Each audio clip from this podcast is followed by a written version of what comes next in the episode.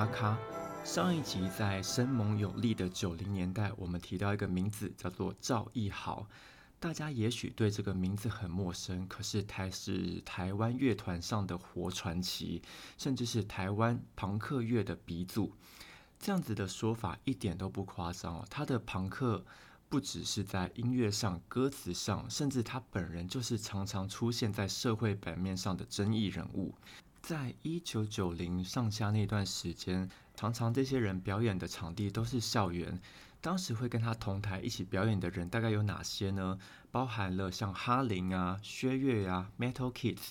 Metal Kids 就是张雨生的第一个团体。对你没听错，张雨生最一开始就是玩金属的。那后来这些人呢，大家可以想到。这些人我们都听过，也都知道他们拥有很高的地位，但是赵一豪呢，却始终好像就是与这个时代不同调。没错，这就是我对赵一豪的评语。不管是在过去威权的时代，或是现在开放的时代，他都选择一个跟所有人都不同的道路，所以也变得现在这样子的下场，大家都不太认识他。觉得除了我以外，其实还有非常多人都是希望把赵一豪，不管说介绍给更多人认识或怎么样。像我在过去几年，如果赵一豪还有在表演的话，其实底下会看到蛮多知名人物的，包括像全联先生啊，第一代飞儿乐团的主唱飞啊，甚至二零一八年焦安博在台北开这个无歌单演唱《恋云》的时候，第一首歌就是赵奕豪的歌。其实有非常多的人都还是心中有赵奕豪这一号人物，甚至也有国片导演娄艺安在十几年前拍了一部国片叫《一席之地》，主角呢是一个浪荡不羁、才华洋溢，但是又失意的摇滚歌手。那这个主角的原型呢就来自于赵奕豪。另外啊，如果你是台湾资深的影迷或是乐迷的话，一定有两部片。两个电影原声带在你心中占了很高很高的位置。第一个就是《少年的安拉》，第二个呢就是《南国再见南国》。而我们要谈的就是后面这个《南国再见南国》的电影原声带，里面就收集了当时台湾地下乐团时期都很有影响力的乐团的歌哦。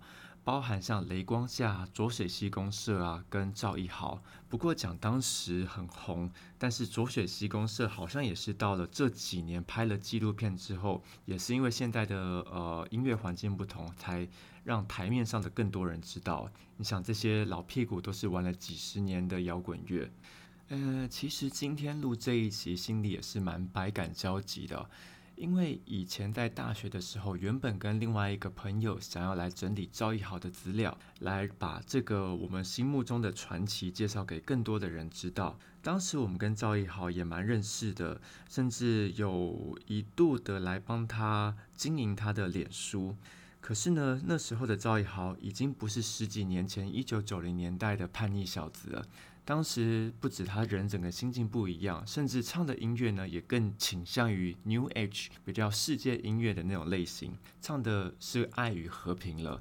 除此之外呢，因为以前年少轻狂，常常闹事啊，也有用药的问题，所以他的记忆力跟谈吐能力是大不如以往啊。所以我想这也是一个难得的机会，就让求阿卡为赵一豪在网络上留下一点最后的资料吧。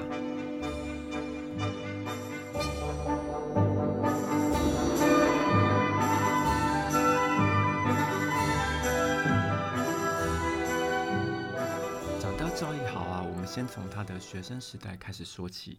他从小就不是一个大家眼中的乖乖牌，甚至有点叛逆，还会欺负同学。他当时在美术的造诣上面非常好，甚至得过全县的美术冠军。他原本也想要往这个方面发展，可是家里呢就觉得读设计啊、美术啊是没有前途的，所以就把造诣好送去加拿大游学。原本都活在台湾、习惯台湾环境的赵一豪，来到了加拿大的温哥华，发现这里的环境跟台湾完全的不一样，不只是在社会上、生活上，也因此温哥华成为他最喜欢的都市之一，也成为他之后在写歌的时候，也会把温哥华写进在歌里面。直到他游学几年的时间结束后，回到台湾，他发现。台湾台北还是他记忆中那个样子，社会上一样那么封闭，政治上也有很多见不得人的地方。从加拿大回到台湾之后，那个落差感让他产生了更多的愤怒，让原本就是不定时炸弹的赵一豪心中突然有非常多无处鲜血的怒气。这段时间呢，他又跟朋友一起组了一个团，刚好呢又认识了当时水晶唱片的创办人任将达，两个人一拍即合呢，决定来出专辑。那这个专辑呢，就被视为是台湾地下摇滚甚至朋克的鼻祖专辑，叫做《白痴的谎言》。白痴的谎言呢，当时在社会上没有受到太多的关注。当时的除了主流音乐以外的音乐呢，都被归类为另类音乐。有在关注另类音乐的人就发现，哎，赵一豪所推出的东西，不管是他的歌词上、编曲上，甚至他吟唱的方式，都跟我们在台面上看到的不一样。当时呢，赵一豪都会说，他回到台湾，电视转来转去只有三台，就是老三台。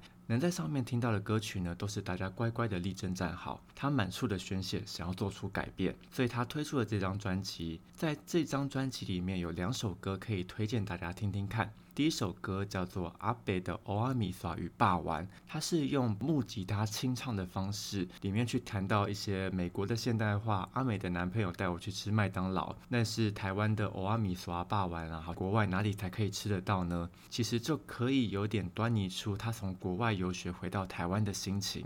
第二首歌呢，就叫做《台北》。这首《台北》呢，它最一开始都是一种低声的吟唱。你可能听不太清楚他在说什么，但是这首歌的后半部非常精彩。这是一九八八年的歌，大概三十年后的今天，它的后半部全部都是吉他的 solo，配上赵一豪唱出“台北就是巴别塔”的呐喊。这个巴别塔指称的就是混乱，混乱在他接下来的两三张专辑里面都是很重要的概念。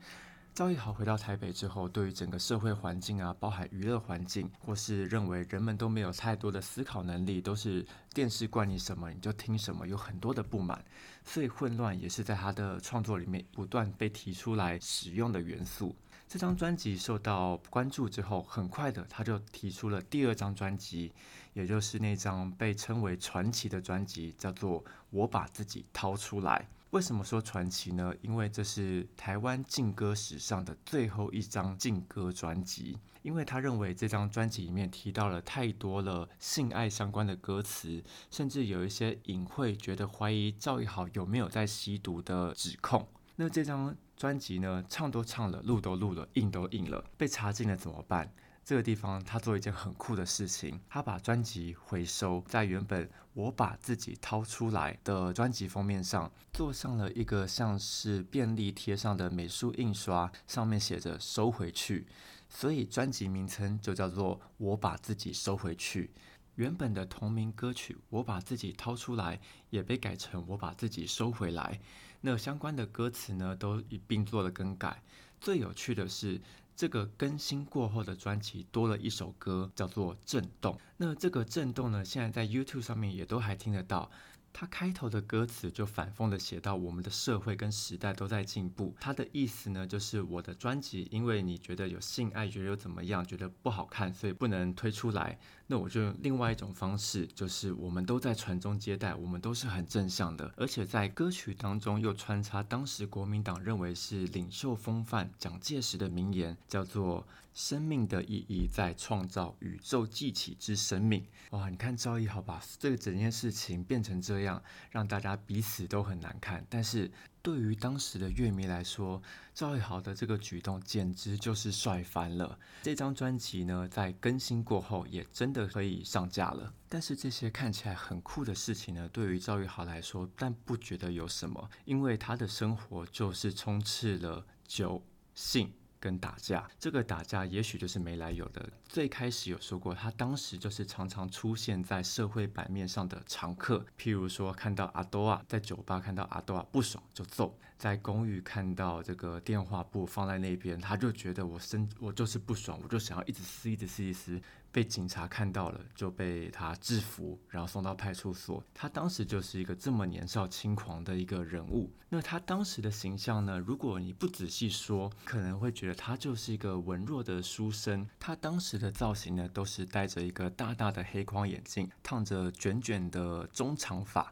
手上随时随地呢，不是拿着酒，就是拿着烟，就像是早期一些刻苦作家的形象，有点文艺，有点沧桑。但是呢，他在表演的时候又是不同的形象了。一开始他表演的时候都是把脸涂白，在后期的时候他都是戴着眼罩开始表演。我曾经问他为什么都要戴着眼罩，他说这有点像是一个面罩，像是一个自我保护。他不想要在表演的时候被别人认出来，虽然大家都知道那是他，可是对他自己来说，他觉得在这个简单的面罩之下，就像是戴了一个面具，是一种也算自我武装。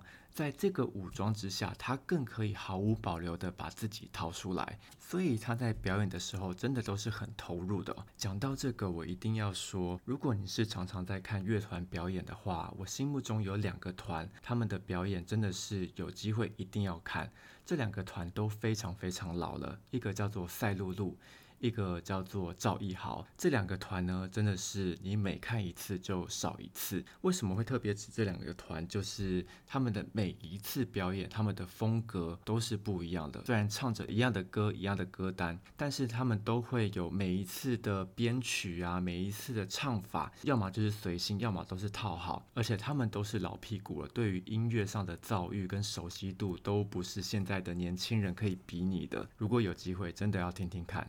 听一次少一次。不过啊，现在看到赵宇豪的表演，现场算是很 peace 了。你顶多就是看到一个中年大叔戴着面罩在舞台上翩翩起舞。可是，在三十年前就不是这样了。他们在三十年前在南部。有一个外号叫做啤酒团，就是他们每一次上台之前都至少会拎个一两手啤酒上台。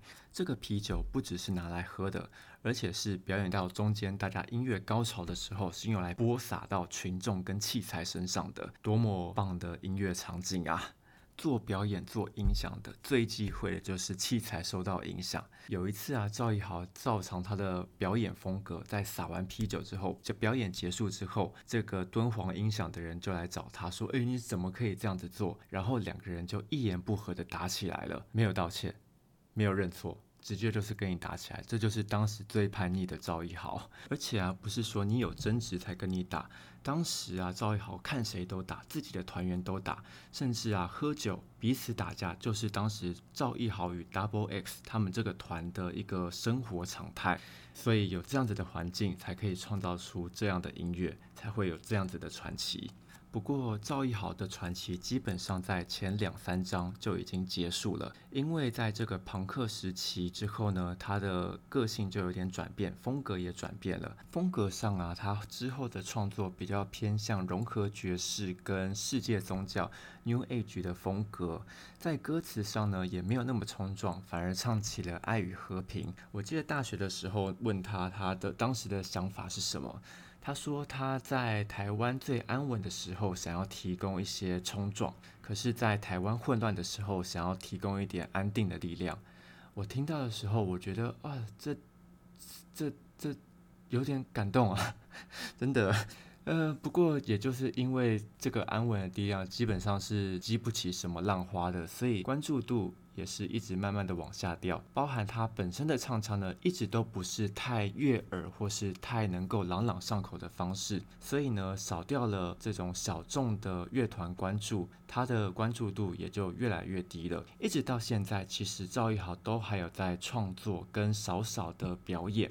我还记得前几年一些比较大的音乐季，像是 Wake Up 啊，或是正大音乐节啊，都还是很有礼貌的，会把赵一豪排在比较后面的团序。